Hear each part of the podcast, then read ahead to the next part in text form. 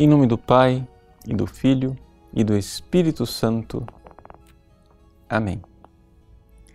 Meus queridos irmãos e irmãs, o Evangelho de hoje nos fala da pobreza que nós precisamos ter diante de Deus para realmente sermos os santos que Deus quer que nós sejamos. Bom, o que é que significa ser pobre em espírito?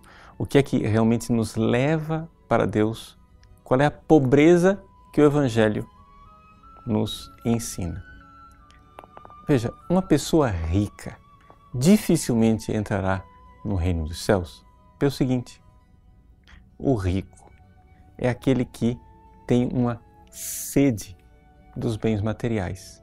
O rico é aquele que tem para com os bens materiais aquela atitude do nunca basta. Eu quero mais. Eu preciso de mais.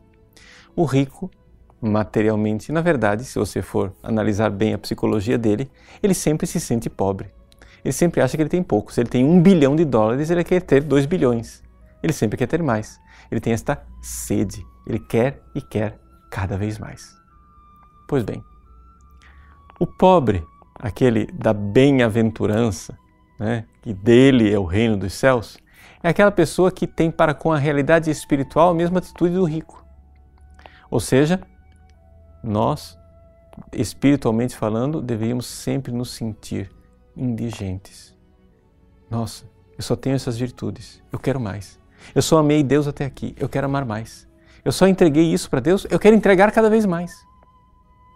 É aqui que está a chave de leitura desse Evangelho. Se nós unirmos com o Evangelho que nós vimos ontem, nós iremos ver qual era a dificuldade espiritual daquele jovem rico. É que ele, na verdade, tinha cumprido suas obrigações espirituais, cumprindo os mandamentos, mas já achava que tinha o suficiente. Ele já se achava rico espiritualmente. Quando, na verdade, ele é, buscava as coisas materiais, tinha muitos bens materiais e tinha para com os bens materiais aquela atitude que na verdade ele precisaria ter com os bens espirituais. Então, resumo da história, nós precisamos tomar a nossa vida espiritual de assalto. Nós precisamos nos decidir e chegar a dizer: não, eu tenho pouco, eu não fiz nada por Deus ainda. É agora que eu vou começar a fazer. É agora que eu vou começar a amar Deus. É agora que eu vou realmente dar aquilo que eu não sou obrigado a dar. Eu vou renunciar e entregar muito mais. É agora que eu vou me colocar é, diante de Deus com aquela generosidade e aquele entusiasmo com que Pedro se aproxima de Jesus nesse evangelho e diz: Senhor, nós deixamos tudo por ti. Sim, que alegria deixar tudo por Jesus essa entrega de Pedro, ela é sincera. Ele de fato tinha deixado tudo. Mas ainda não era profunda. Pedro tinha deixado tudo, mas ele ainda não estava pronto para o sofrimento. Vamos lembrar que Pedro irá negar Jesus três vezes.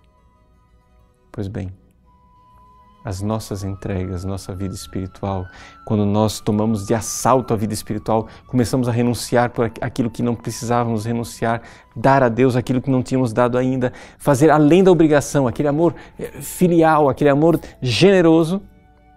Que bom, ótimo. O amor filial já é uma grande conquista, mas ainda não é o ponto final. Ainda tem algo a mais que nós precisamos dar a Deus. A transformação acontece, sim, aos poucos. Nós somos generosos e sinceros quando nos doamos a Deus, mas é somente a perseverança do dia a dia que vai criar a profundidade desta entrega. Jesus, aqui, aprova a generosidade de Pedro, mas Jesus sabe que Pedro ainda vai ter que passar por uma outra conversão. E tu, quando voltares, confirma os teus irmãos. Vamos ser generosos com Deus. Vamos sentir essa sede espiritual, sermos pobres de espírito, do mesmo jeito que os gananciosos e ricos têm sede de ganhar os bens terrenos. Deus abençoe você. Em nome do Pai, e do Filho, e do Espírito Santo. Amém.